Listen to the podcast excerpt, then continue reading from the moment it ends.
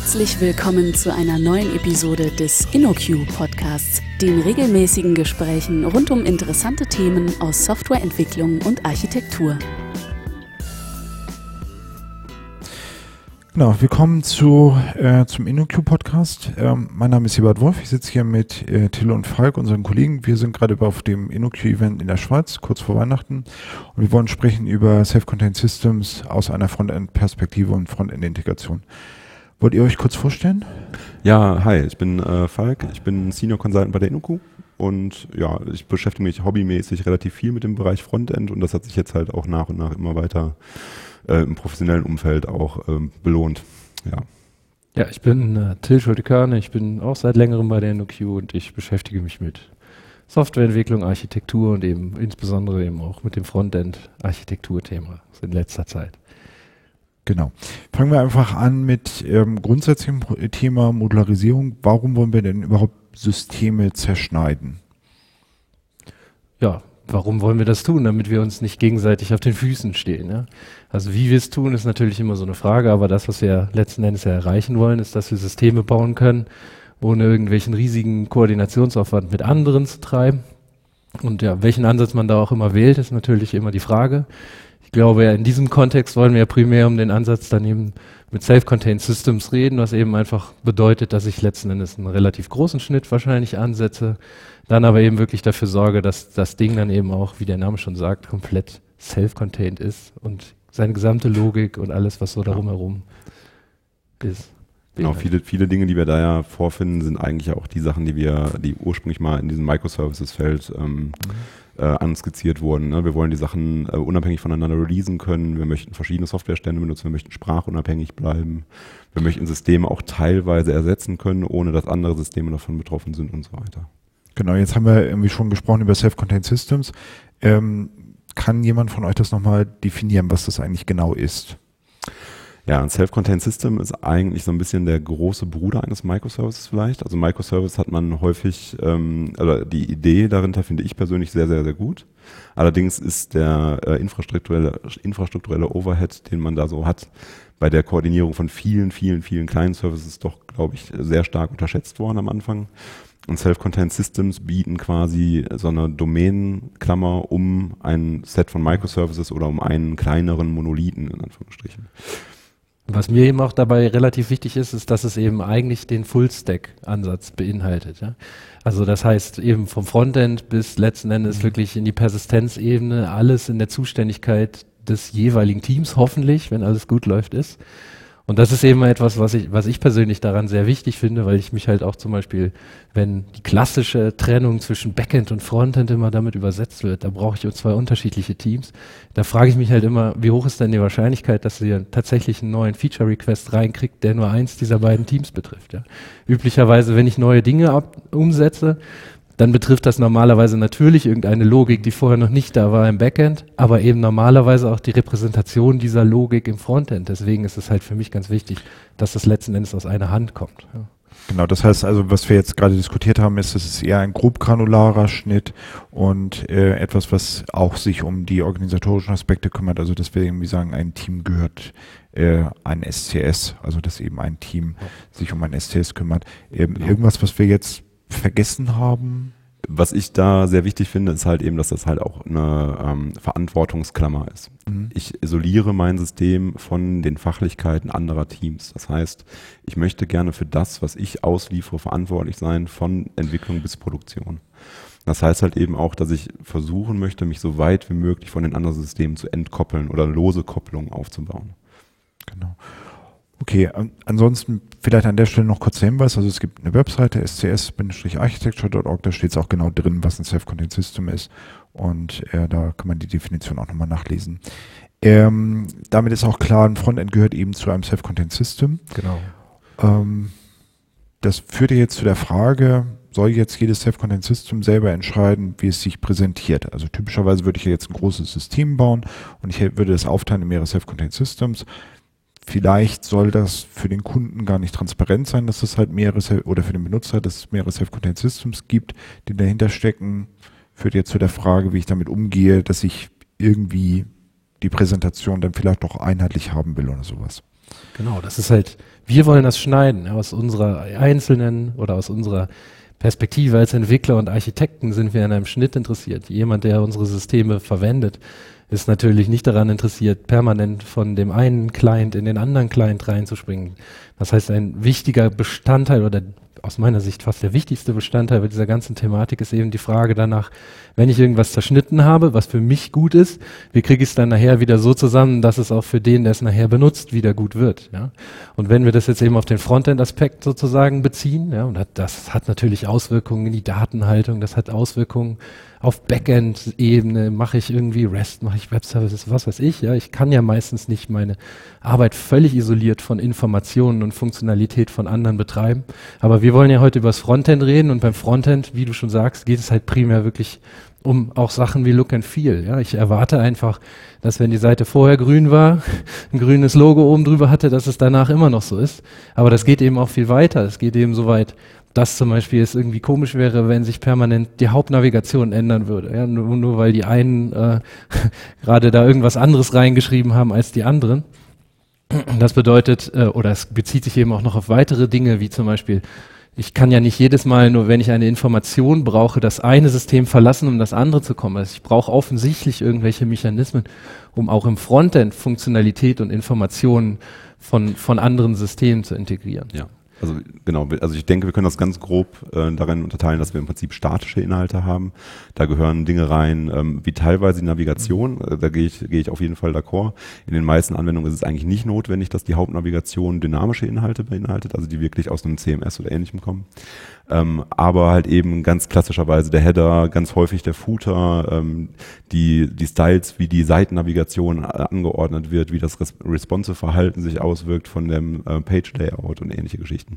Aber halt eben auch ähm, die dynamische Klammer, eben mhm wenn ich aus einem System Inhalte aus einem anderen System einbetten möchte, dann, dann muss ich dafür irgendwie einen Mechanismus bieten. Und zu den statischen Inhalten vielleicht noch zu ergänzen. Ich würde natürlich auch erwarten, wenn der Button zum Abschicken des Formulars in dem einen äh, äh System grün aussieht und in dem anderen blau, das wäre natürlich auch nicht optimal. Ja? Also UI-Elemente die letzten Endes für, für, unterschiedliche Systeme, in die in demselben Kontext letzten Endes sind, relevant sind, die müssen natürlich auch gleich aussehen. Ja, wir wollen ja nicht irgendwie UIs bauen, äh, die, die einfach nicht benutzbar sind, sondern wir erwarten natürlich, dass es nach außen hin wirkt wie ein System und das ist eine Problemstellung, die wir natürlich lösen müssen. Ja gerade aus der Frontend-Perspektive ist daher halt auch eben heute das nicht mehr getan, indem wir einfach nur ein paar Styles rüberschieben. Wir reden da ja auch von dem Verhalten von solchen Komponenten. Okay. Und auch das ist in der Regel was, was wir zentral ausliefern sollen. Gut, das heißt also, ähm, wir reden halt hier über statische Inhalte und dynamische Inhalte mehr als Look and Feel, sondern eben auch das Verhalten teilweise. Ich glaube, ein wichtiger Hinweis, weil wir das jetzt tatsächlich in der weiteren Diskussion ausblenden werden, ist, dass wir hier tatsächlich nur über Frontend-Integration reden. Also es gibt auch ganz viel, wo man noch über Backend-Integration reden kann und wie Self-Contained Systems sich da integrieren. Und das ist auch eine weitere Möglichkeit. Vielleicht an der Stelle so eine kurze Frage. Würdet ihr sagen, dass Frontend-Integration der bevorzugte Weg der Integration bei Self-Contained Systems ist? Also dass man irgendwie sagt, das ist das, was wir eigentlich anstreben? Es ist auf jeden Fall ein sehr eleganter Weg. Ja? Also es ist, glaube ich, sehr relativ verheerend, wenn man letzten Endes sich so die, die klassische Backend-Welt anschaut und man eben Integration äh, irgendwie automatisch und reflexhaft mit, äh, mit Backend-Aufrufen übersetzt. Ja? Das hat alles irgendwie seine Berechtigung. Ne? Und wenn man eben in, intelligent und gut im Frontend integriert, dann ist das halt üblicherweise eine, auch eine sehr leichtgewichtige Integration, zumindest wenn man es richtig macht, da kommen wir ja gleich noch zu. Aber ähm, das sind dann eben wirklich Dinge, wo man auch, glaube ich, sehr viel gewinnen kann, die man einfach nicht ausblenden sollte. Ja? Natürlich kann ich okay. jedes Mal, wenn ich in irgendeinem UI eine Information aus einem anderen System anzeigen muss, mir die über ein Backend-Call synchron beschaffen. Ja? Aber das ist halt vielleicht nicht das Optimale. Das geht natürlich auch. Die, die, das, was eben wichtig ist, ist dabei, dass man seine Optionen kennt. Und dann muss man halt leider, so ist es halt in der Software, Architektur und Entwicklung, die richtige Option zwischen, äh, äh, zwischen einer riesigen oder aus einer riesigen Palette von Optionen auswählen. Das kann man keinem mehr sparen. Und mir ist halt wichtig, dass diese Optionen, dass klar ist, dass diese Optionen bestehen, gerade bei Webanwendungen, bei anderen UI-Technologien bestehen sie eben gerade nicht. Ja, also irgendwie hinzugehen und ich meine, das geht auch alles irgendwie, irgendwelche Rich Clients dynamisch zusammenzufügen, ist einfach nicht so leicht, wie irgendwie eine UI im Web es ist halt aus mehreren Bestandteilen. Genau, es ist halt ein nativer. Bestandteil des Webs, dass man ähm, UIs miteinander integriert, dass man komplett verschiedene Domänen miteinander eben verbindet. Okay. Also wir haben da ein zusätzliches Werkzeug, was, glaube ich, tatsächlich oft in der klassischen eher Backend-Architektur auch übersehen wird. Trotzdem ist es ja jetzt so, wir haben irgendwie darüber dis diskutiert, Self-Contained Systems sind am Ende des Tages irgendwie auch Module, die halt irgendwie zusammengehören. Und wir haben ja jetzt auch gerade gesagt, dass die auch irgendwie sich einheitlich anfühlen sollen. Wie drücken wir das denn jetzt aus? Wir haben ja auf der anderen Seite irgendwie das Thema, was wir auch gerade diskutiert haben, dass wir eigentlich eine weitgehende Unabhängigkeit von Teams und Komponenten haben wollen. Wie bekommen wir das hin? Also wie sagen wir, das sind die Sachen, die jeweils irgendjemand entscheiden darf oder die halt irgendwie jede Komponente anders macht? Was sind die zentralen Dinge? Ja, was halt dabei wichtig ist, wenn ich irgendwelche Dinge zerschneide, ist offensichtlich, dass ich die Regeln definiere, wie ich sie reintegriere. Auf ganz verschiedenen Ebenen. Ich glaube, ihr nennt das meistens, kennt euch ja damit fast besser aus als wir wahrscheinlich. Makro- und Mikroarchitektur, das finde ich sehr gute Begriffe. Ich weiß nicht, ob man es vielleicht nicht auch Integrationsarchitektur und innere Architektur nennen kann. Also ich rede mal über Makro und Mikro. Mikroarchitektur ist das, was man halt leider viel zu häufig sieht, auf einem viel zu großen Scope, nämlich wir benutzen Java in der und der Version und das und das Web-Framework. Das sind aber ja eigentlich Entscheidungen, die ich in der Ebene global gar nicht treffen brauche, zum Beispiel, nur um Systeme zerschneiden zu können. Ja, ich will natürlich irgendwie entscheiden, äh, dass ich in meinem Unternehmen Java mache und nicht 13 Programmiersprachen durcheinander schmeiße. Aber die spielen aus diesem reinen Integrationsaspekt eigentlich keine Rolle. Ne? Das sind andere Treiber, die ich da habe. Es sind auch üblicherweise andere Lebenszyklen, die ich da berücksichtigen muss, äh, als wenn ich eben über diese Integrations-, diese Makrothemen rede. Ne? Auf so einer Makroebene könnte dann eben sowas sein wie, wenn ich Backend-Aufrufe mache, dann mache ich das mit REST, mit Hypermedia APIs oder sowas, ja, oder ähm, wenn ich Frontend-Integration mache, dann mache ich das mit der, äh, mit Links zum Beispiel, kommen wir ja gleich noch zu. Und das sind Sachen, die man offensichtlich irgendwie festlegen sollte, weil wenn das versucht jeder anders zu machen, dann kann es effektiv nicht funktionieren. Ja, es gibt irgendwie ein Set an Regeln, auf das muss ich mich einigen, sonst kann ich nicht integrieren. Und wenn ich da eben viel fehl liege, wenn ich da die falsche Entscheidung getroffen habe, dann wird mich das üblicherweise auch deutlich mehr kosten, als wenn ich mich im Rahmen eines Projektes mal auf die falsche äh, Framework-Technologie äh, festgeschossen habe. Ich glaube, gerade bei SCS ist es halt sehr schwierig, weil wir eigentlich in ganz, ganz vielen Bereichen bei Self-Contained Systems davon reden, dass wir eine Unabhängigkeit zwischen diesen Systems haben. Und äh, diese, diese vertikalen Unabhängigkeit sozusagen ähm, häufig damit verwechselt wird, dass jede Vertikale wirklich komplett das tun kann oder soll, was sie will. Ähm, meistens ist es aber cleverer oder sinnvoller in dieser Makroarchitektur halt eben die Infrastruktur sozusagen einmal zu durch, durchzudeklinieren, wie diese ähm, SCS halt eben zu integrieren sind. Deswegen finde ich das Wort Integrationsarchitektur gar, da gar nicht so verkehrt in dem Zusammenhang. Also es ist halt da schon wichtig, dass man sich auf gemeinsame Vorgehensweisen einigt. Gut. Das heißt also, wir würden jetzt in der Makroarchitektur oder Integrationsarchitektur die Dinge definieren, wie zum Beispiel eben die Frontend-Integrationssachen, über die wir ja sprechen wollen, die wir übergreifend einfach definieren müssen, weil wir sonst das System gar nicht zusammenbauen können. Und dann würden wir wahrscheinlich weitgehend die anderen Entscheidungen freistellen und halt in der Mikroarchitektur pro System machen. Gut. Ähm, heutzutage macht ja jeder moderne Webentwickler Single-Page-Apps mit so Frameworks wie Angular, React oder so. Ähm, das höre ich auch im Zusammenhang mit Frontend-Integration. Erklärt mir kurz als Einstieg nochmal, was eigentlich Single-Page-Apps genau sind. Ähm, ja, Single-Page-Applications sind im Prinzip, würde ich behaupten, der, der klassische Rich-Client, äh, nur halt mit JavaScript ähm, implementiert. Das heißt, wir, wir schieben eine Applikation zum ähm, Anwender hinüber, der, in, in der ganz viel Business-Logik enthalten ist und in der halt eben auch der State sozusagen vom Server an den Client übertragen wird und der Client in, in voller, im volle umfänglich dafür verantwortlich ist, äh, verantwortlich ist dem äh, Nutzer ähm, die Applikation bereitzustellen. Ähm, in klassischen Webanwendungen ist es eigentlich ja eher servergetrieben und bei SPA ist es dann halt eben rein client getrieben. Ähm, ja, in, in Zusammenhang mit ähm, der, der Frontend-Integration äh, macht man das halt erstmal häufig, weil man sagt, man, man schiebt sozusagen diesen SCS-Gedanken ein bisschen weiter weg und, und ähm, hat nicht mehr ein oder hat in der Regel erstmal nicht mehr ähm, ein Frontend pro SCS, sondern hat ein gemeinsames Frontend, mhm.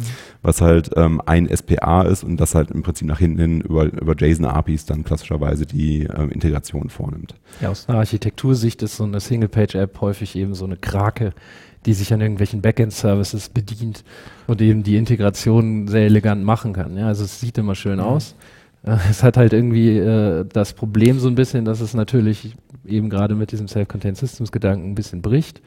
Ähm, aber üblicherweise eben dann auch zu sehr großen Anwendungen dann führt. Ja, ja aber es gibt schon auch es gibt schon auch Konzepte, wo man wo man hingeht und sagt, man man äh, liefert einzelne Single-Page-Applications aus und kommuniziert darüber, dass man Module miteinander teilt, indem man asynchron Module aus anderen Vertikalen lädt.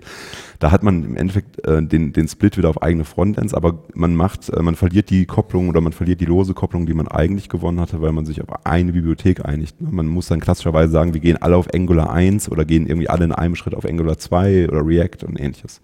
Aber äh, nochmal, lass uns nochmal zwei Schritte sozusagen zurückgehen. Also Single-Page-Apps sind ja ein Ansatz, der ähm, zumindest relativ modern ist gerade. Ähm, warum mache ich das überhaupt? Also warum äh, baue ich Webanwendungen nicht so, wie ich es halt früher gemacht habe, oldschool mit HTML-Seiten, die halt einfach abgeschickt werden und wo halt irgendwie dann irgendetwas passiert? Ähm, meiner Meinung nach ist die Hauptmotivation für Single-Page-Applications, wenn man sie gut und bewusst anwenden möchte, der, wenn man besonders aufwendige Frontends hat. Mhm. Das heißt, wenn man ein Frontend hat, das aus vielen verschiedenen Kom Komponenten besteht, die sich einen großen State teilen und die viel miteinander kommunizieren da haben, da, da ist es halt relativ häufig ähm, sehr, sehr gut, wenn die Komponenten über den semantischen State Bescheid wissen und halt eben dann auch häufig Logik mittransportieren können, um mit diesem State umzugehen. In solchen Umgebungen machen Single-Page-Applications teilweise durchaus Sinn. Ähm, für diese Frontend-Integration sehe ich das halt an der Stelle halt eher zweifelhaft, weil das eigentlich nicht das Problem ist, was wir da, was ein Single-Page-Framework ähm, adressiert. Aber also würdet, wenn ich jetzt zum Beispiel, weiß ich nicht, so eine Webseite bauen würde, wo ich halt irgendwie Sachen kaufen kann, klassische E-Commerce-Anwendung, ist das etwas, was ich mit einer Single-Page-App erschlagen würde? Es ist halt eben sehr irreführend. Das ist auch das Problem, was ich mit diesem Begriff auch immer habe. Ja? Das heißt Single-Page-App. Ja? Das heißt, es ist der Name dieser, dieser, dieser Grundanwendung. Das sagt aber überhaupt nichts über den eigentlichen Scope aus. Ja? Wenn ich einem Anwender, einem Anwender oder einem Entwickler etwas davon sage, baue mir eine Anwendung, dann übersetzt der Entwickler das natürlich damit, das hier ist gerade meine, mein Scope, mein fachlicher Scope, mit dem ich, mit dem ich gerade interagiere, mein Self-Contained System, mein aktuelles Feature, was auch immer.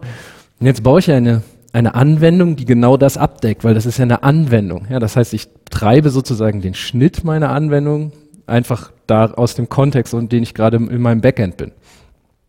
Das ist aber gerade bei Single-Page-Apps irgendwie etwas unschön. Ja? Also, dass du zum Beispiel eben gesagt hast, ich habe einen Shop. Ähm, wenn ich Single-Page-Apps einsetze, dann muss ich das damit übersetzen, dass ich eine App habe, die die Funktionalität des Shops repräsentiert. Ich will ja jetzt nichts unterstellen, aber das ist, glaube ich, häufig so, dass mhm. sowas gesagt wird. Das ist halt irgendwie ein Trugschluss, weil das müsste gar nicht so sein. Ja, das, was Falk beschrieben hat, auch wenn ich ein Single-Page-Skeptiker bin, zugegebenermaßen, das würde ich halt unterschreiben. Es gibt Dinge, da ist eine Single-Page Technologie, sage ich jetzt vielleicht mal lieber als App, wirklich etwas Tolles, weil sie mir bestimmte Features bringt, äh, sehr viel Engineering, Intelligenz äh, vorhanden ist in diesen Frameworks, die mir sehr elegant bestimmte Problemstellungen im Web lösen. Aber das ist nicht bedeutet nicht automatisch, dass ich auch alles so lösen muss, sondern ich muss eben meine Funktionalität anschauen und dann sehe ich halt, okay, ich habe hier eine komplexe kollaborative Bearbeitung von Vertragsdaten. Wenn jemand da was ändert, dann soll das jeder andere sehen. Und äh, überhaupt sollen irgendwelche Formularfelder dynamisch ein- und ausgeblendet werden, synchron bei 389 Sachbearbeitern, die alle vor derselben Maske stehen.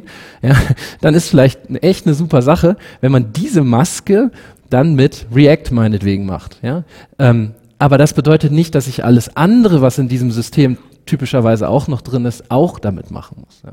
Sondern mir geht es eben wirklich eher darum, dass man diese Single-Page-Technologien eben eher damit assoziiert, dass man eben bestimmte Bestandteile einer Seite damit löst und damit gehören sie eben aus meiner Sicht eben gerade nicht auf diese Integrationsebene. Also nehmen wir vielleicht mal ein Beispiel von der E-Commerce-Plattform. Wenn wir jetzt eine Seite haben, in der man zum Beispiel ähm, ein, ein Kleidungsstück kaufen kann und dann gibt es ein, eine total tolle App, dazu, die in der Seite eingebettet.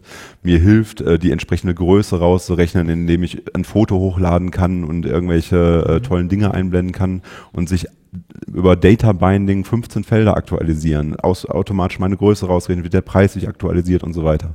Dann können das alles sehr, sehr sinnvolle Inhalte für eine Single-Page-Application sein. Der Scope wäre aber im Prinzip, dass das Ding eingebettet okay. wäre auf einer Seite. Das muss nicht direkt das Integrationskonzept für die komplette Seite sein. Genau. Gut, das heißt, wir diskutieren im Prinzip, also die, die, die beiden wesentlichen Antworten aus meiner Sicht sind jetzt einmal ab einer bestimmten Komplexitätsklasse würde ich Single-Page-Apps benutzen und gerade auch bei einer bestimmten äh, Dynamik.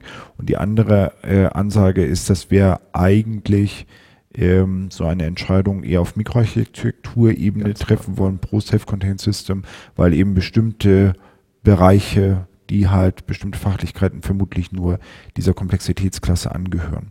Mhm. So, damit sind wir wieder bei der anderen Geschichte. Also gibt es Szenarien, wenn ich jetzt sagen würde, okay, ich baue eine Single-Page-App aus was für Gründen auch immer und äh, sage, das ist eben meine Lösung, mit der ich die gesamte UI bauen würde, ist das dann überhaupt ein Self-Contained System?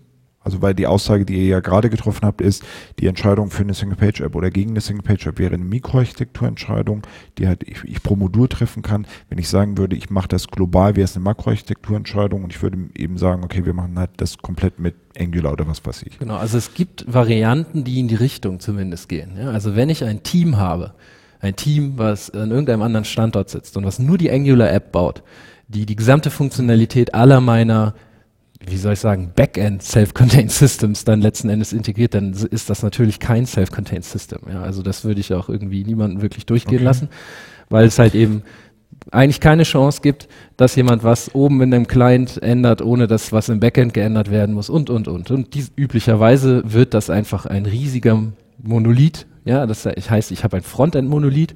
Das ist halt so ein ich, ich bin mal ein bisschen böse, das ist halt so ein Impuls, ja. Frontend ist irgendwie, ja, so ein bisschen schmuddelig, ja.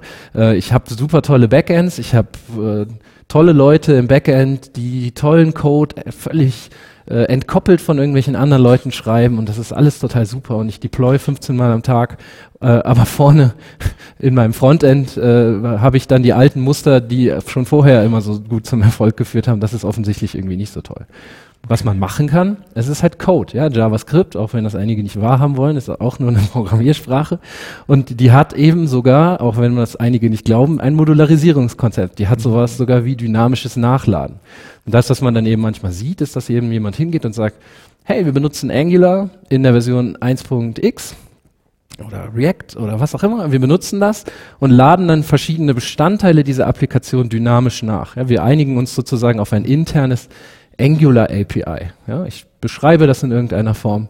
Äh, und dann habe ich halt zum Beispiel Teams, die diese einzelnen Module dann entwickeln, die dann eben zur Laufzeit zusammengebaut werden. Das, das kann man diskutieren, ob das Self-Contained Systems sind. Ich glaube, das kann man so nennen. Ich würde das trotzdem nicht empfehlen, weil ich nie irgendjemanden empfehlen würde, eine proprietäre Technologie, welche das auch immer ist, auf diese Makroebene zu heben. Ja? Auf der Mikroebene, proprietäre Technologien geht ja gar nicht anders. Aber wenn ich über Integrationstechnologien rede, dann ist einer meiner wichtigsten Faktoren, dass ich möchte, dass ich auch irgendwann diese Entscheidung ändern kann. Und wenn man sich eben die Projekte anschaut, die klassischerweise was machen, ja, dann sieht man halt, dass die Änderung dieser Entscheidung normalerweise nicht mehr möglich ist. Ja, also meine Frage ist immer die erste, wenn ich das sehe, ihr seid auf Framework Version 1.x, ähm, auf welcher Version seid ihr? Ja, 1.x. Gibt es irgendeine Chance, dass ihr jemals auf 2.x kommt? Und wenn die Leute dann ehrlich sind, dann sagen die meistens nein. Ja?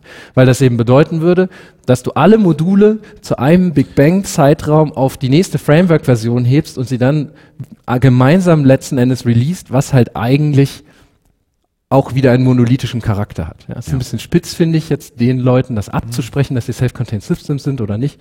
Ich, ich, ich finde schon, dass das den Charakter hat und die Idee finde ich eigentlich grundsätzlich auch gar nicht so schlecht. Ich mag es halt einfach nicht, dass man sich, dass man sich von proprietären Dingen abhängig macht. Ich, ich glaube, okay. dass man Self-Contained Systems an vielen Stellen weich definieren sollte Und da reden wir zum Beispiel auch von, von Kommunikation im Backend von API zu API oder ähnlichen Geschichten. Ich glaube aber wirklich, dass man an der Stelle eigentlich nicht mehr von Self-Contained Systems reden darf. Beziehungsweise Self-Contained Systems sind eine Methodik, um Systeme zu entkoppeln und und in, in allen Bereichen, eigentlich, in denen sie definiert sind, ähm, lassen sie eigentlich nur asynchrone Kopplung zu. Und selbst wenn wir hier von asynchroner Kopplung zur Laufzeit reden, reden wir da immer von Code Injection im Prinzip. Das heißt, wir haben im Prinzip Systeme, die sich zur Laufzeit Code aus anderen Systemen holen, der ihren Code kaputt machen kann. Das entspricht halt nicht den normalen Transklusionspattern, die man eigentlich empfindet oder die man eigentlich in solchen Feldern vorfinden kann. Da gehen wir vielleicht auch später noch drauf ein. Aber ähm, an der Stelle ist das eigentlich genau eine Gegeninitiative zu Self-Contained Systems. Deswegen würde ich an der Stelle immer sehr, sehr kritisch bleiben. Gut, das heißt, du sagst, es ist mehr als nur das Problem äh, mit den Updates, sondern es ist ein allgemeineres Problem. Vielleicht sollten wir an der Stelle nochmal ähm, zwei Worte verlieren über, also wir reden, eigentlich ist das, was ihr sagt, dass sich die Frontends jetzt Code teilen und dann eben über Modularisierungskonzept diesen Code nachladen würden. Genau. Wie sieht das denn aus, wenn ich jetzt sagen würde, wir haben im Backend Code ähm, und wir sagen, den Code im Backend teilen wir uns. Wie ist das denn da? Also für mich ist das nur dann erlaubt, wenn es erlaubt ist, dass eine Vertikale in verschiedenen Versionen diesen Code anzieht. Also wenn, ich, wenn ich mehrere Vertikalen. Wenn ich nehme jetzt nehmen wir mal an, nehmen wir mal an, die die also in einem in meiner in meinem Verständnis mhm. eines Self-Contained Systems gibt es zum Beispiel keine geteilte Datenbank. Das heißt, verschiedene Self-Contained Systems können rein theoretisch in verschiedenen Datenbanken, ja. Datenbankversionen betrieben werden. Das, das hieße, es, es könnte Bibliotheken geben, die ähm, eben diesen Treiber mitliefern. Ähm, dann darf der aber halt eben auch selbstverständlich in verschiedenen Versionen angezogen werden, ohne dass das die, die Laufzeit der anderen Vertikalen betrifft. Was ist denn mit, das ist ja jetzt technischer Code, was ist denn mit Geschäftscode und Geschäftslogik auf Code-Ebene, den im Backend zu, zu teilen? Ich glaube, wenn man das notwendig hat, hat man falsch die Domäne geschnitten. Also wir reden eigentlich bei solchen Geschichten relativ schnell über Domain-Driven Design und von fachlichem Kontext. Und wenn wir wenn wir Kontext über solche Grenzen hinweg teilen, vergessen wir, glaube ich, relativ häufig, dass Informationen nur in dem Kontext Sinn machen, in dem sie spezifiziert wurden. Und wenn wir den über den Grenzen hinweg teilen, koppeln wir uns entweder wieder sehr stark aneinander oder wir vergessen halt eben, dass die Informationen auch einen anderen Mehrwert bieten in anderen Informationssystemen. Genau. Und das war eigentlich das, worauf ich sozusagen mhm. hinaus wollte. Also ich glaube, es gibt die Regel, nicht nur bei Self-Contained Systems, sondern bei Microservices im Allgemeinen, dass eben Code-Sharing etwas ist, was eigentlich runterpriorisiert ist, wo irgendwie die, Sage, die Aussage ist, das führt, wie du ja richtig sagst, zu einer relativ starken Kopplung. Und eigentlich diskutieren wir jetzt, dass das halt im Frontend irgendwie okay ist, weil das mhm, Frontend genau. irgendwie also weil, weil dann die Wahrnehmung des Frontends anders ist und das ist eigentlich ja, bizarr, genau, nicht? Das also das ist ja so genau sein, der Punkt. Ja? Exakt. Also ich, ich, ich, ich sehe das halt, wie gesagt, etwas äh, liberaler als Falk. Ich finde, das ist halt, das ist wenigstens, entspricht wenigstens im, in groben Eckpunkten mhm. der Ideologie von Self-Contained Systems, wenn es unterschiedliche Teams unterschiedliche Module liefern, wenn die sie auch ein Modul nachdeployen können, ohne alle anderen zu notifizieren. Das kann man ja einfach auch mit Software Engineering mitteln. Mhm ähm, ja, also Modularisierung auf, auf Code-Ebene ist ja ein ganz altes Thema und man kann das gut und schlecht machen. Und wenn man das gut macht, dann kann man sehr viele Grundideen von Self-Contained Systems, glaube ich, auch korrekt übertragen. Aus einer rein puristischen Sicht, ja, aus einer formalen Sicht müsste man es halt eigentlich ablehnen, weil eben, weil eben letzten Endes diese, dieses, diese Entscheidung für ein bestimmtes Framework ein, ein Bottleneck für die Zukunft sein wird, was man eigentlich in, der, in dem Sinne nicht haben möchte. Ja, und das, was mir dabei vor allem auch immer durch den Kopf geht, ist irgendwie die Sache, dass man eben im Backend sehr stark entkoppelt und halt sagt, Code-Sharing ist halt nicht in Ordnung. Genau. Und Warum sollte ich es im Frontend tun? Ja? Genau, und das, das, ist halt genau, inkonsistent. Das, das, Problem ist auch, ähm, ich fände, es wäre eigentlich, also jetzt erstmal ideologisch wäre es schöner, wenn man das zur Bildzeit lösen könnte und dann wären viele Dinge wieder rein theoretisch entkoppelt. Also ich würde mir sozusagen die Frontend-Komponenten einer anderen Vertikale holen, in einer, in der Version, in der ich die haben wollen würde. Okay. Das funktioniert aber gar nicht, weil halt eben diese API oder eine, eine SPA-API halt eben nicht nur aus den Komponenten und ihrem Verhalten besteht, sondern auch immer aus dieser Daten-API. Das heißt, wenn, das, wenn die Vertikale, von der ich diese Komponenten beziehe, intern ihre, ihre Daten geändert haben, funktionieren die Komponenten nicht mehr, die sie released haben. Ja? Das heißt, die müssen immer zur Laufzeit angezogen werden an der Stelle. Also wir, wir können da nicht, wir können nicht hingehen und sagen, wir gehen in einem SPA-Konzept hin und ziehen diese Komponentenintegration in die Bildzeit. Aber der, ja, das wäre ja jetzt eigentlich die Frage, die sich dann ergibt.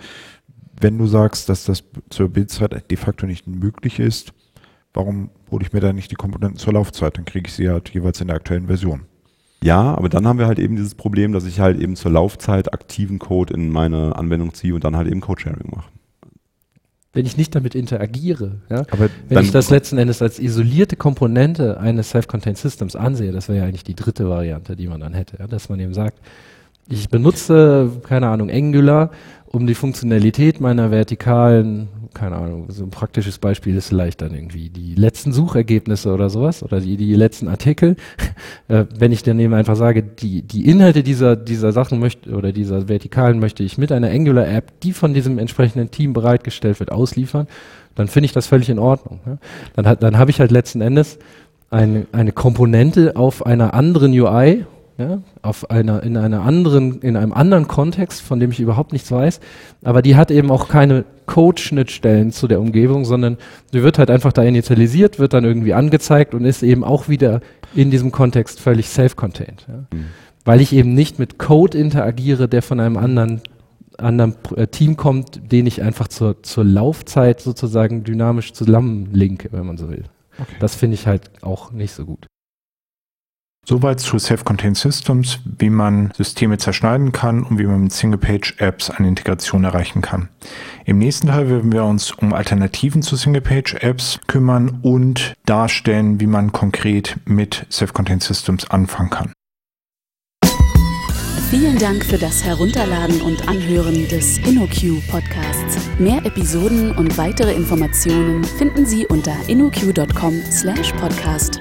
Wir freuen uns über Feedback, sei es Kritik, Lob oder Vorschläge für zukünftige Episoden, per E-Mail an podcast@innoq.com oder als Kommentar auf der Website.